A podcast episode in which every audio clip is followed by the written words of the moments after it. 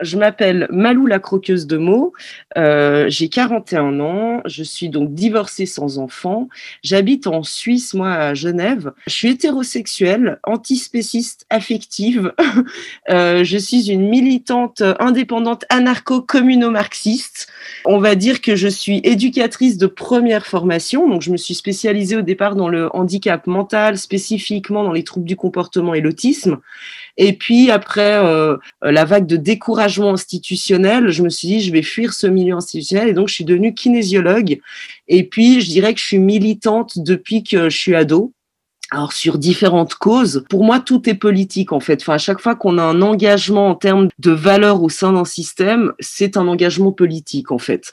Et donc bah, je suis une militante politique euh, dans mes études, je suis une militante politique dans les slams que je fais puisque donc je suis euh, slameuse, spoken wordeuse. Et puis donc je fais des performances. De temps en temps, je, suis invitée dans des petites chroniques de radio euh, locales. Et donc pour moi, voilà, par l'écriture et par l'addiction, je m'approprie certaines thématiques avec lesquelles ben, je partage mon opinion personnelle et c'est ma forme à moi de militantisme. Bonjour et bienvenue sur le podcast Rebelles du genre. Nous sommes des femmes, militantes pour l'affirmation et la protection des droits des femmes basés sur le sexe et donc notre biologie. Le sexe est la raison de notre oppression par les hommes et le genre en est le moyen.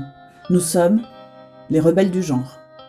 Nous observons aujourd'hui avec fureur des hommes qui envahissent nos espaces, agressent nos sœurs, revendiquent nos droits. Conditionnés à la gentillesse et touchés par leur victimisation, les femmes mettent en général un certain temps à comprendre l'arnaque du mouvement transactiviste et commencent souvent par soutenir cette idéologie. Puis elles ouvrent les yeux, constatent sa violence et la refusent. Ce podcast est là pour donner la parole à des femmes qui expliqueront pourquoi et comment elles sont devenues critiques du genre et qui témoignent de leur parcours. Écoutons leurs paroles. Du plus loin que moi je me souvienne, j'ai toujours opté pour l'acceptation des autres, de part parce que moi j'ai énormément déménagé. Je suis, je suis une de ces enfants, je crois qu'à 12 ans, j'avais déjà déménagé 12 fois environ. Donc je, je suis quelqu'un de très ouvert bah, à toutes les différences et les particularités des uns et des autres en fait quand j'ai des affinités avec les gens que je rencontre, bah c'est génial. Si j'ai pas d'affinité, bon bah tant pis. Enfin, je vais pas euh, faire un blocage sur les particularités des uns et des autres. J'aime l'individu ou j'aime pas l'individu tout simplement. Et puis, euh, je dirais qu'une des premières expériences qui m'a un peu questionnée. Depuis petite, je me suis toujours questionnée sur tiens, c'est marrant, euh, elle ressemble à un garçon, ah oui, il ressemble à une fille. Ou j'ai toujours été très observatrice. Donc tout ce qui était, je dirais, en, les stéréotypes non conformes entre guillemets par rapport au comportement des uns et des autres, ben je le voyais assez vite.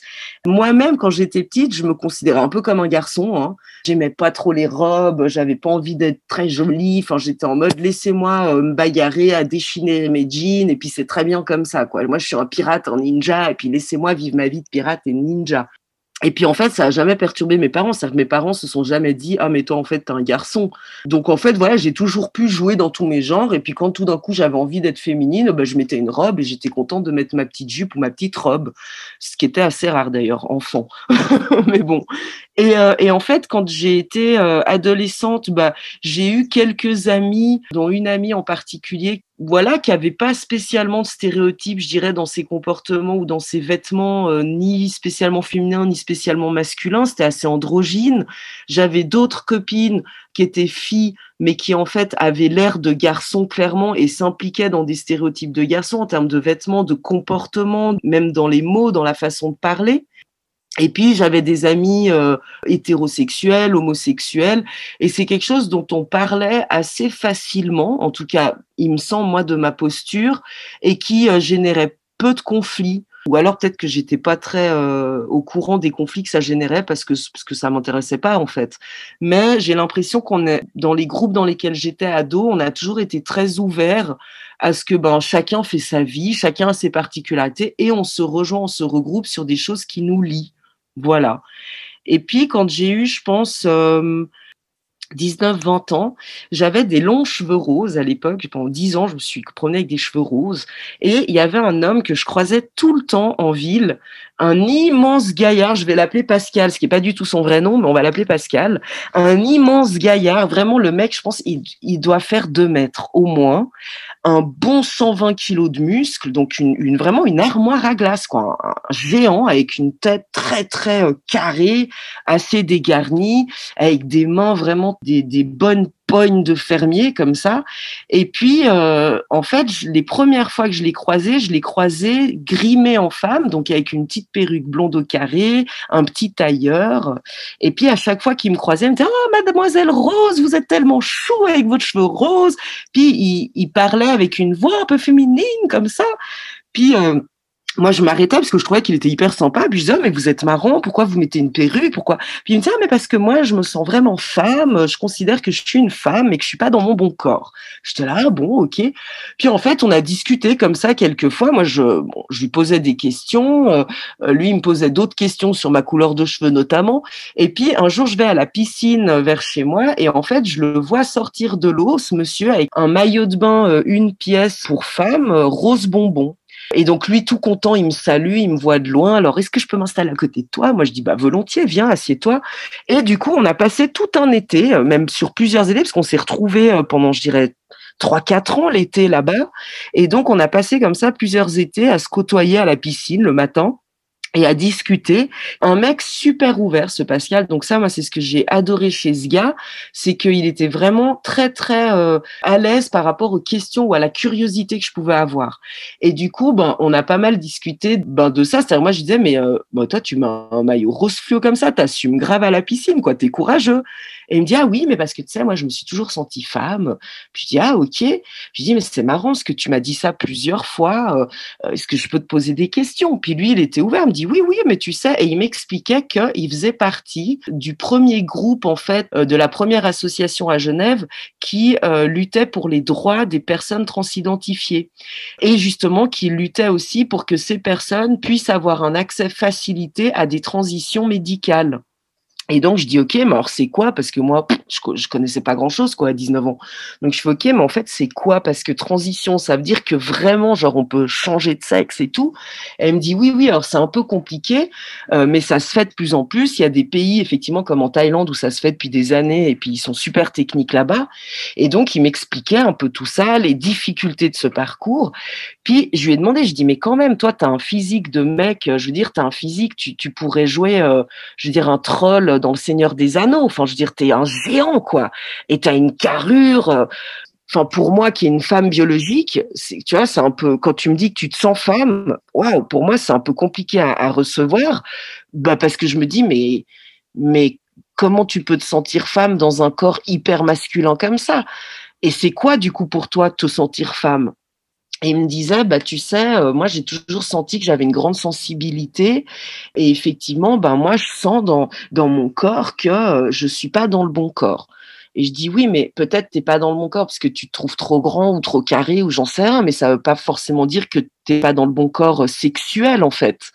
Parce que je disais, tu vois, moi, en tant que femme, ben, j'ai des règles, j'ai des hormones, tout un, tout un bordel biologique sur lequel je, finalement j'ai pas prise. Et puis, ben, qui fait que j'ai des comportements ou des réactions ou des choses qui biologiquement font référence à un sexe féminin avec des gonades féminines, des hormones féminines en fait.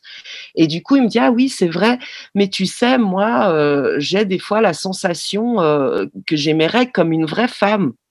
J'étais très surpris. Je dis mais mais ok, mais les règles c'est quand même, enfin on a quand même un orifice pour ça. Donc quand tu me dis je me sens comme si j'ai mes règles, est-ce que vraiment tu as cette sensation d'avoir une montée d'hormones, tu sais de sentir, je sais pas moi que tu as une poitrine un peu douloureuse, euh, que tu as un peu gna, gna, gna, euh, voilà. Et puis est-ce que tu sais ce que ça fait que d'avoir des saignements par exemple dans sa culotte concrètement, enfin c'est-à-dire la vision de ça, la sensation d'écoulement, c'est quand même un, un vrai truc féminin en fait. Alors certes, il y a des femmes qui, malheureusement, ont des troubles avec leurs règles et il y en a qui n'en ont pas.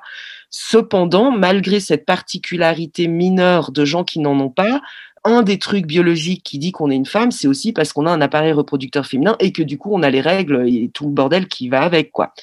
Et du coup, il me dit ah oui oui, mais moi tu sais, quand j'ai mes règles, je me mets un tampon. Moi, j'ai les yeux un peu au fil. Enfin, je, pourquoi, quoi, j'écarquille les yeux. Je dis, mais je comprends pas. J'ai dit, tu le mets où? Enfin, je comprends pas. Moi, je, tout d'un coup, je suis sidérée. C'est vraiment, je, je me dis, attends, mais c'est un gars, il, se fout de ma gueule, il se moque de moi. Et donc, lui, très sérieux, il me dit, non, non, non, je mets un tampon, euh, bah, tu sais, euh, derrière. Puis moi, je lui dis, mais écoute, je veux pas te vexer, mais quand même, ça n'a rien à voir. Tu parles à une femme qui se met un tampon dans le vagin une fois par mois et tu me dis que le mettre dans l'anus c'est pareil. Ça n'est pas pareil. On n'est pas sur, euh, ça n'a rien à voir. En fait, je suis choquée en tant que femme que tu me dis ça. Et puis lui me dit ah oui mais je peux tout à fait comprendre que ça puisse un peu te choquer mais je veux dire c'est mon ressenti. J'étais là, oui, mais alors du coup, qu'est-ce qu'on fait entre le ressenti? Parce que moi, quand je te vois physiquement, je ressens très bien que tu es un homme et que tu as une énergie masculine et que tu as un corps masculin. Et de là, bref, on en vient à, discuter. Et ce que j'aime chez ce monsieur, c'est justement ça. C'est-à-dire que même dans les moments où je pouvais être un peu choquée par ce qu'il me disait, il a toujours été d'accord au dialogue. Et moi, c'est vraiment, euh, Pascal, c'est un mec que je, que j'aime beaucoup pour ça. Je suis pas d'accord avec lui sur plein de choses. Moi, je pense que c'est une personne qui a des troubles psychiques et qui, par ailleurs, est un mec adorable et génial, quoi. Mais voilà. Et du coup, on en vient à un autre sujet où il me dit, mais tu vois, par exemple, moi ici, je demande à pouvoir me changer dans les vestiaires femmes, ça fait des années, et il refuse. Et moi, je dis, et pourquoi, euh, et pourquoi ça te, pourquoi tu continues à demander? Il me dit, ben moi, je continue à demander parce que j'estime que bah, c'est mon droit, euh, comme je me sens femme. Et je dis, ok, mais admettons, on est tous les deux dans le même vestiaire, ok? Donc, moi, je fais 1m68 environ, 70 euh, kilos, enfin 70 kilos par an, faut que je parle en français. et du coup, je dis, donc imagine, moi, je me change, je sors de ma douche et tout, hop, j'enlève ma serviette, je veux mettre ma culotte, et puis à côté de moi, j'ai ton gabarit qui fait pareil et puis qui a sa bite. Hop, hop, hop, il y a la grosse bibite là qui est là qui se promène. Moi, je fais quoi? J'ai pas envie de me changer dans un vestiaire euh, féminin avec un mec qui a toutes les apparences de l'homme, les critères masculins euh, dans le terme biologique, ou moi, en tant qu'animal, mammifère, primitif, je vois bien qu'à côté de moi, j'ai un mâle avec des hormones mâles euh, et que j'ai envie de dire son phallus est prêt à se dresser à n'importe quel moment. En tout cas, moi, dans mon monde imaginaire de femme, avec toutes les représentations de violence possibles et d'agressivité possible, euh, desquelles on, nous, on nous signifie bien d'être attentive par défense depuis qu'on est petite, et donc, je suis là, ben, moi, en fait, je refuserais de me changer dans un vestiaire avec toi, même si tu te sens femme. Et donc, on a eu un long sujet là-dessus. On me disait, oui, mais moi, je comprends pas parce que si moi, je me sens femme, je vais pas t'agresser. Et moi, je dis oui, mais je veux dire, le violeur qui veut te violer ne va pas te dire je vais te violer. Et donc, c'est pareil, c'est-à-dire que moi, j'entends bien que toi, tu souffres de ça et que tu aimerais qu'on te considère comme une femme. Mais entends bien que moi, je souffre aussi d'un homme qui veut que je le considère comme femme, alors que tous les aspects réels, métaphysiques, concrets font que c'est un homme. Et en fait, c'est une violence que tu m'imposes à mon intimité. Et au final, après plusieurs, euh, parce que c'est des discussions qui sont faites sur sur euh, plusieurs rencontres en fait au bord de cette piscine. Hein. Et un jour, il m'a dit, il me dit ouais bon, j'entends ce que tu me dis par rapport au vestiaire. C'est vrai que je peux pas imposer aux gens de me considérer comme je me sens quoi. Et je disais bah oui, enfin pour moi ça me paraît logique. Mais en tout cas, voilà, j'ai toujours remercié d'avoir pu discuter avec moi ouvertement de tout ça. Et bref, ce monsieur, je l'ai plus vu depuis quelques années. Alors, je ne sais pas s'il est toujours vivant ou s'il est décédé, là, ce monsieur. Mais voilà, un monsieur qui était en très grande souffrance et avec qui je lui avais dit, voilà, pour moi, ce que tu vis, je, parce que je lui ai parlé de la dysphorie de genre en disant, mais est-ce que tu as été diagnostiqué? Euh, peut-être dysphorique de genre ou quelque chose. Et il me disait, oui, oui, les psys disent que j'ai une dysphorie de genre. Il me disait, mais ça, c'est ce qu'on dit pour toutes les personnes transidentifiées en général, à part euh, certaines particularités, hermaphrodisme, etc. Je lui disais, ben, comment du coup tu peux m'imposer ta vision si au fond tu sais que c'est aussi né d'une distorsion mentale en fait? Euh, ça veut dire que tu veux m'imposer ta distorsion mentale ce qui est pas très sympathique en fait. Enfin, c'est très généreux, mais au fond, j'ai pas envie. Et donc, il me disait, oui, c'est pas complètement faux parce que moi, je sais pourquoi je me sens femme. Il disait, voilà, ma mère, euh, elle, elle a toujours voulu une fille, puis elle m'a toujours habillée en fille, puis elle m'a toujours traité comme une fille en fait. Elle me disait toujours elle. Elle, elle.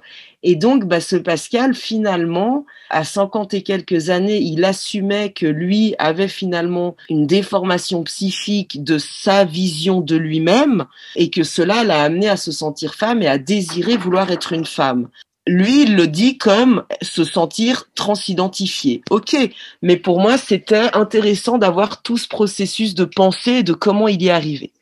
Et quelques années plus tard, euh, je rencontre une super nana avec qui je suis super copine. On se rencontre par la poésie slam. Et on se voit à plusieurs soirées. C'est une fille que je croise régulièrement, que vraiment j'apprécie énormément, que je trouve très intelligente et avec qui on a des débats euh, assez conséquents. Elle fait des études en droit. C'est quelqu'un de très calé, qui a un énorme vocabulaire, euh, qui a vraiment une, une maîtrise de l'observation de bonne qualité. Et en parlant avec cette fille, ben voilà, on devient super copine. Et puis au bout de quatre, cinq années qu'on est copine, un jour elle m'appelle puis elle me dit ah tu sais Malou, euh, en fait il faudrait que je te parle, j'ai besoin d'un conseil. Et puis elle m'explique que voilà elle a rencontré quelqu'un, euh, une personne transidentifiée et qu'elle a enfin compris qu'elle-même était trans en fait. Et elle me dit donc en fait moi je pense que je suis une personne transidentifiée et donc je vais changer de sexe, donc je veux plus que tu m'appelles comme ça, faudra m'appeler comme si. Voilà cette personne que tu as connue euh, est morte. Voilà. Moi je, tombe des nues, je fais mais je, je comprends pas. Puis je dis mais je comprends pas. Comment t'es passé de ton truc de femme assumée, magnifique, rayonnante et tout, à tout d'un coup, paf, non, en fait, je suis un mec. Je, je comprends pas ton raisonnement. Est-ce qu'on peut en discuter? Enfin, voilà. Puis elle me dit, mais justement, je voulais ton conseil parce que j'aimerais faire une transition euh, physique, mais je, je suis un peu en panique et tout. Puis, ben moi, j'ai beaucoup réfléchi. J'ai, je me suis énormément documenté. Euh, je l'avais déjà fait avec ma, suite à ma rencontre avec Pascal parce que je trouvais ça très curieux et c'est un peu monomaniaque moi comme personne. C'est-à-dire quand j'ai un sujet qui qui me plaît ou qui m'intrigue, tout d'un coup pendant des mois, je vais lire des trucs, je vais regarder des conférences, je vais être complètement obsédée par sujet. Puis après, hop, monomaniaque, je passe à un autre sujet, puis euh, voilà. Et donc là, je reviens sur ce sujet en mode maniaque en me disant attends, je vais je vais relire des trucs, je vais vérifier parce que parce qu'il faut que j'ai une, une discussion cohérente avec elle et je peux pas y aller que sur mes a priori. Donc, je me link à plein de pages sur des personnes transidentifiées, je regarde plein d'articles, je lis plein de trucs euh, médicaux, bref. Et en fait, je reviens vers elle, je dis bah écoute, concrètement, moi je t'aime, donc qu'importe que tu serais qui tu serais en fait. Je veux dire, j'aime l'individu que tu es. Donc ce qu'il y a entre tes jambes, bah, quelque part, je m'en fous un peu entre nous. Euh, voilà, c'est pas ça qui fait qui tu es au fond. Voilà. Donc si ça te fait du bien de changer ce que tu as entre tes jambes, ma foi, bah, fais-le. Maintenant, de mon point de vue d'ami, j'ai envie de te dire, qu'est-ce qui te pousse à ça? Est-ce qu'on peut en parler profondément? Et j'ai envie de te dire, prends le temps de ça parce que j'aimerais pas que dans 10 ou 15 ans, tu regrettes et que tu fasses partie des détransitionneurs qui sont à la mode depuis 10 ans maintenant euh, en Angleterre et aux États-Unis et qui sont complètement tabous dans le monde euh, du transactivisme. Hein, parce qu'attention, quand on détransitionne, on est exclu, on est la bête noire, la peste du transactivisme. Et donc, je lui explique ça. Et quelques semaines après, elle m'invite chez elle, enfin il, parce que du coup, j'ai dû dire il. Et donc, il m'invite chez lui euh, avec ses deux meilleurs copains. Je vais à l'invitation et effectivement, euh, elle, s'était coupé les cheveux, elle s'était mis un, un bender, blender, je sais comme un bender, je crois, un truc pour pour presser la poitrine. Et puis et puis voilà, elle avait changé de prénom. Euh, et disait bah voilà, je suis en train de voir un psy, je vais commencer les hormones, etc. Mais ça s'est fait en trois mois en trois mois, c'était bon. Et j'étais choquée, j'étais là, mais c'est quoi ce délire? Et du coup, euh, j'ai essayé de parler un peu profondément avec elle et pendant ce repas, elle rigole, elle, en gros, elle me dit euh, le jour où je, vais commencer les hormones, eh ben, je vais m'amuser, je vais me promener avec un sac rempli de godes. Et puis du coup, dès que les gens ils vont parler, je vais sortir des godes comme ça, puis je vais faire quoi, quoi, tu veux que je te gode et tout. Puis j'étais là, mais je comprends pas pourquoi tu dis ça en fait. Enfin, j'avais l'impression d'être face à une autre personne. En fait, je comprends pas pourquoi tu es dans un, un truc de provocation je comprends pas. Et, et je dis, mais en fait, c'est quoi ton souci? Puis on parle, je dis, parce qu'en fait, si c'est lié à ta sexualité, et effectivement, elle me dit que elle, ce qu'elle aime, en fait, c'est euh, pénétrer son copain. Et je dis, ok, mais alors, de changer de sexe pour te rendre plus approprié à ta sexualité, ça n'a rien à voir avec le fait d'être transidentifié. Enfin, je veux dire, soit tu as des pratiques sexuelles que tu assumes en tant que pratique sexuelle, c'est pas parce que ton kiff à la limite c'est euh, d'avoir des pratiques un peu euh, un peu perturbantes pour d'autres, je sais pas moi du, du fisting ou des trucs comme ça. Peut-être pour toi euh, c'est inconcevable en tant que femme, mais alors c'est sur ça que tu dois travailler finalement au fond, parce que ta sexualité t'appartient, t'en fais ce que tu veux, t'es pas obligé de la justifier auprès des gens qui sont pas dans ton lit en fait tant qu'elle tant qu'elle fait du mal à personne, évidemment. Et du coup, de ça, euh, elle continue avec son histoire de God, d'avoir une valise pleine de God, machin. Et je regarde ces deux amis et je, leur fais un peu des gros yeux en disant, mais vous, en fait, ça vous choque pas? Enfin, genre, ça vous dérange pas que notre ami nous dise, euh, moi, je suis morte, maintenant, vous devez faire avec lui, et que celui, il soit aussi provoquant et qu'il soit complètement à l'opposé de l'ami qu'on ait connu? Et eux, ils me disent, ouais, mais tu sais, on n'a pas trop envie de la perdre et tout. J'étais là, ok, donc c'est une histoire de peur. Vous avez peur de vous confronter à elle. Et du coup, moi, je lui ai dit, je lui dit, écoute, moi, je suis désolée, mais en fait, en trois semaines, un mois, tu me dis que j'ai plus le droit de taper comme ça, qu'il faut que je t'accepte comme t'es. Donc, en fait, tu m'imposes devant une mort de ton identité, et moi, je dois être ok avec ça sans rien dire. Et donc moi, ma blessure de me dire ah cette amie là que j'ai connue, elle est morte parce que parce que t'es d'accord de l'avoir tuée pour faire naître quelqu'un d'autre à quelque part de, ce que tu me dis, c'est ok et j'ai pas le droit de m'en plaindre et, en fait tant pis, je me démerde avec ça. Et je, je trouve que c'est un peu, euh, enfin c'est un peu égoïste déjà, et puis c'est un peu violent aussi pour les gens autour. Bref, la soirée continue un peu. Moi, je suis un peu tendue. Et à un moment donné, elle me dit ouais. Euh, d'ailleurs, quand je serai un homme, eh ben j'irai me changer dans les vestiaires euh, de femmes parce que je serai une féministe euh, active. Et là, je me dis non mais attends, je comprends rien là. J'ai mais alors, tu veux devenir un homme pour être une féministe active? Je ne comprends rien. Et elle me dit oui, mais parce que je pourrais très bien aller me changer dans les vestiaires pour femmes, vu qu'au fond je suis une femme. Peut-être que je vais garder les deux. Moi, je crois que j'ai envie de garder les deux sexes. En fait, je veux, je veux garder mon vagin. Je suis pas prête à lui dire non, mais je veux aussi un pénis.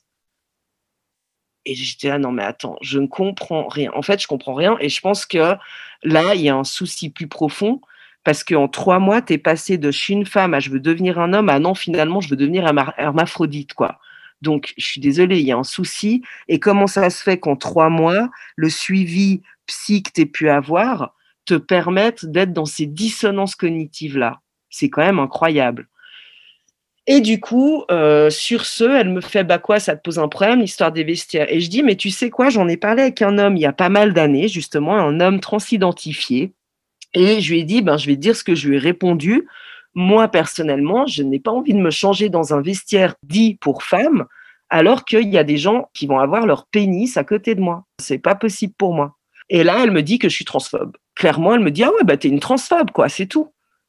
Et je, je me suis dit, mais attends, mais c'est un raccourci tellement incroyable.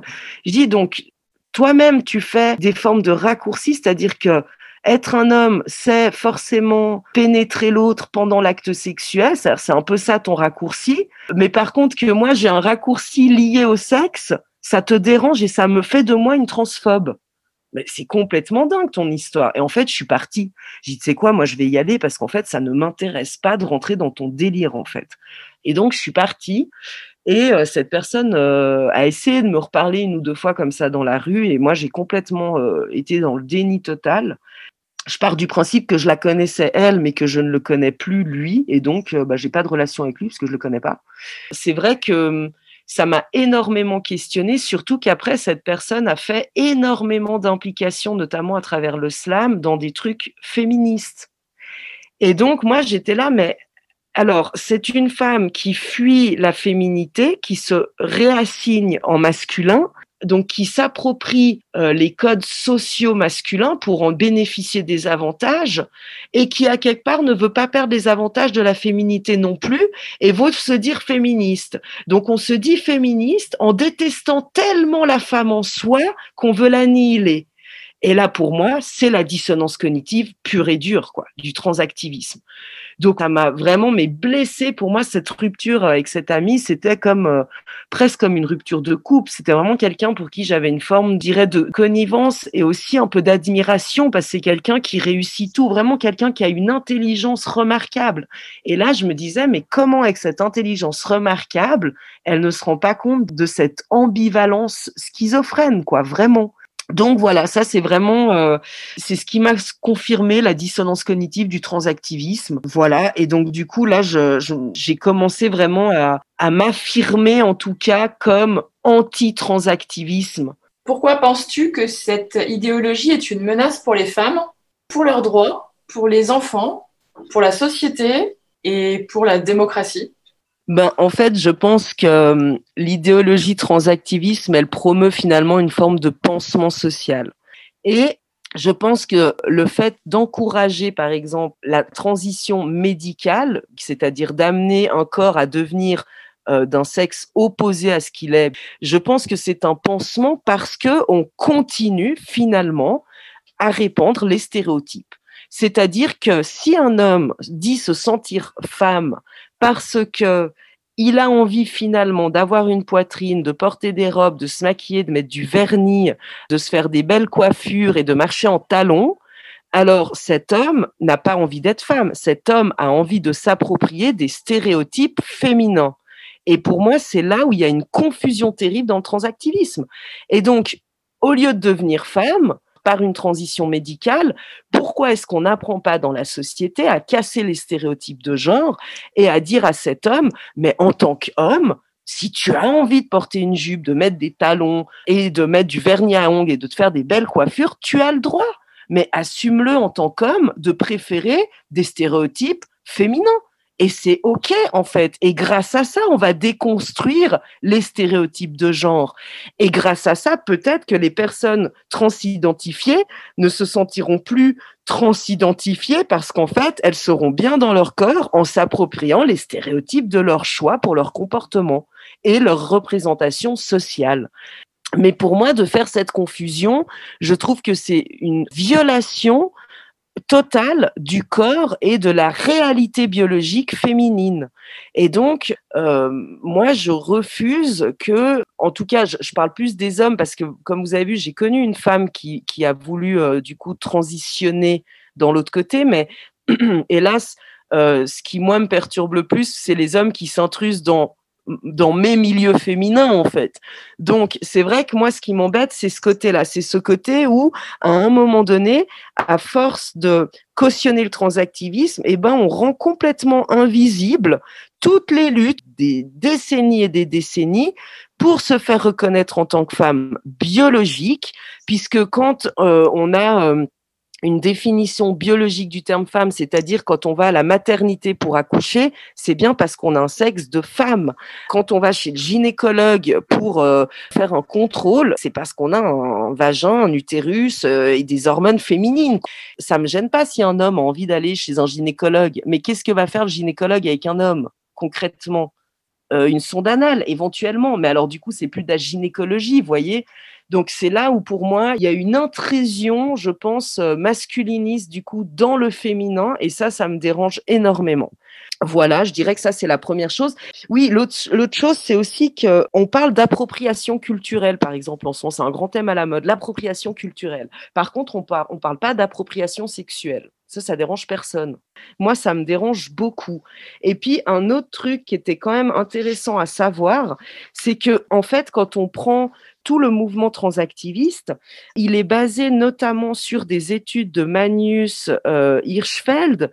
Il est basé notamment sur des études de Havelock Ellis et il est basé euh, notamment sur la fameuse étude euh, de la sexualité humaine d'Alfred Kinsey qui est tout à fait très connu.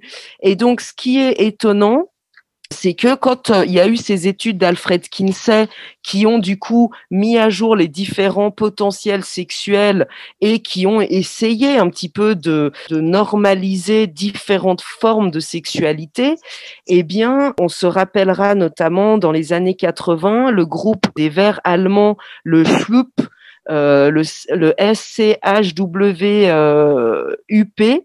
euh, qui était un groupe de travail favorable à des notions sur une sexualité non violente entre enfants et adultes.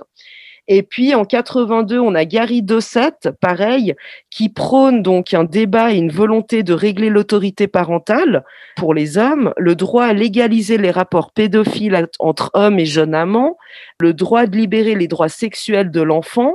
Et ce mec-là, donc c'est un militant gay LGBT, et là, il a reçu, je crois que c'était en 96, je voudrais pas dire de bêtises pour la date, je me rappelle plus, à la fête du Sydney Mardi Gras, il a été élu euh, donc organisateur de la Pride et il est devenu membre d'honneur du Sydney Mardi Gras. Et donc, il y a une confusion aussi de certains mouvements transactivistes à dire non, non, non, non, non, on n'est pas du tout en lien avec les pédophiles, alors qu'au fond, si, puisqu'on voit bien que ce Gary Dozette qui prône clairement la pédophilie, bah finalement, voilà, il est membre d'honneur euh, d'une de ces assos trans.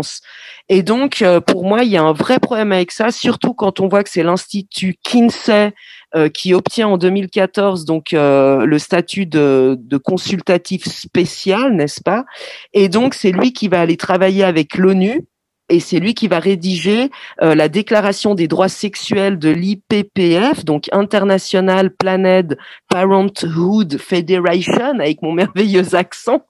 Et donc, euh, ce texte, il affirme donc le droit pour toutes et tous de choisir librement ses partenaires sexuels, adultes et enfants.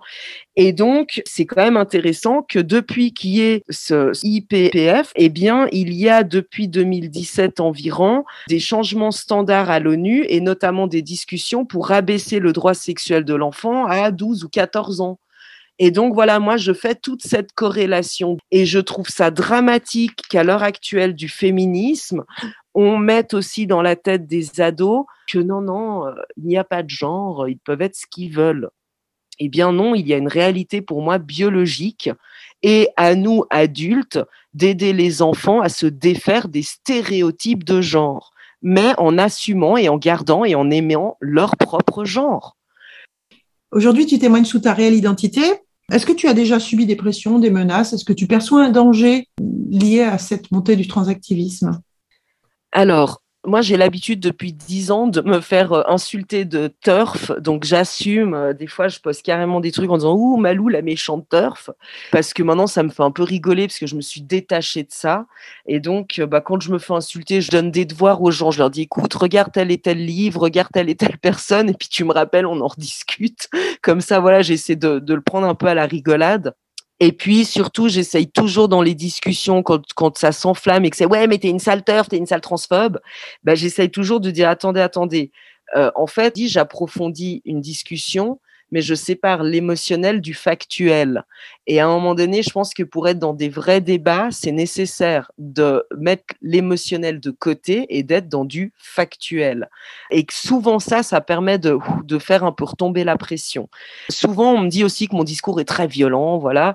Heureusement, à ce jour, j'ai pas subi de menaces réelles, donc heureusement pour moi. Je subis des insultes ou alors euh, souvent quand euh, en discussion sur Internet, tout d'un coup, il y en a qui s'emballent, qui commencent à me traiter de transphobe et, et je reviens en leur donnant des critères biologiques, en leur rappelant certaines bases. Et j'essaye moi-même de pas être insultante en leur disant, mais voilà, en fait, soit on discute, soit on est juste dans un truc où tu m'insultes et dans ces cas-là, j'arrête de te répondre, en fait, tout simplement. Et après, physiquement auprès de moi, j'ai eu une ou deux fois dans des spectacles ou des performances, tout d'un coup, euh, un groupe qui vient et puis qui fait exprès de s'asseoir au premier rang à cinq ou six et puis il me fixe des yeux sans aucune réaction. Et je sais que ce mouvement vient de cette ancienne copine, justement, euh, transactiviste. Et donc, euh, elle, une ou deux fois, elle est venue avec des copines à elle, ou elle a fait venir des copines à elle, un peu pour mettre la pression sur scène et puis euh, pour, pour foutre un peu une ambiance de merde dans des performances. Mais j'essaye de pas du tout réagir à ça. Je suis dans l'ignorance dans des cas comme ça. Et puis physiquement, heureusement, on m'a, j'ai jamais pris une baffe ou un coup pour ce genre de choses je me sens pas en danger face à ça. Je pense que plus on assume ses propos, moins on est en danger en fait, parce que plus on est clair, moins on crée de dissonance, moins ceux qui sont dissonants eux-mêmes ont envie de se confronter à vous. Donc je pense que la clarté euh, éloigne les dissonants en fait en sororité ou en adelphité avec Marguerite Stern, je me dois justement d'être identifiable parce qu'elle, elle s'identifie, elle, euh, elle met son nom et donc je pense que pour être en adelphité ou en sororité avec elle et avec toutes celles qui luttent, ben ça vaut le coup, je pense, d'assumer son identité, de dire ouais moi je suis Malou et voilà ce que je pense. Je trouve que c'est important. Est-ce que tu as une anecdote à raconter sur un événement qui t'a marqué concernant la transidentité ou le transactivisme? Alors oui, il y avait un truc une fois, c'était au Brésil. Donc je suis au Brésil en hiver 2010 avec euh, l'ex-mari euh, bah, avec qui j'étais mariée. Et à la télé, il y a un reportage sur quelques villes qui ont mis des WC pour personnes trans. Et là, moi, je suis devant la télé, puis je suis mais abasourdie. Je me dis, mais c'est incroyable. Et puis je regarde mon, mon, ami, quoi, et je lui dis, mais euh, mais il y a des WC pour les personnes en chaise roulante au Brésil? Et lui, il éclate de rire. Il me dit Ah non, mais pas du tout. Les gens ici, tu es en chaise roulante, laisse tomber. Tu peux même pas rouler sur les trottoirs, quoi. C'est pas possible. Et je me suis juste dit, ok, donc ça veut dire que si tu es en chaise roulante, bah, tu sors quasiment pas de chez toi. Et puis, euh, et puis ça m'a juste fait bizarre. Je me suis dit, mais alors ça veut dire que les droits liés à la sexualité intime, en fait, ça prime sur les droits de l'individu lambda, quoi, femme ou homme, à mobilité réduite. Et je me suis dit, c'est intéressant de où est-ce qu'on met les priorités dans sa vie, quoi. Est-ce que tu as quelque chose à ajouter? Allez, je vous fais un petit slam. Ah, féminisme. Alors même qu'en Égypte antique, la femme avait nettement plus de droits, était bien mieux lotie que nous ou que moi en 2022, le féminisme moderne, pourtant parfois rétrograde. C'est sans compter en omettant les faussaires féministes totalement absorbés par le patriarcat caché sous la libération sexuelle et la révolution industrielle du travail, comme la Simone de Beauvoir, cette petite bourgeoise au luxe du temps à se penser, qui signe avec quelques pédophiles notoires pour le journal Le Monde, le 23 mai 1977, l'appel pour la révision du code pénal à propos des relations mineurs-adultes, demandant à rendre moins strictes les relations sexuelles entre les dits mineurs et adultes. Ou alors, parlons aussi de notre fameuse Françoise Dolto, dont les théories sur l'enfance et l'adolescence ont bercé ma douce enfance en petite France. Et pas que la mienne. Des milliers de parents et de professionnels ont acquiescé ses écrits.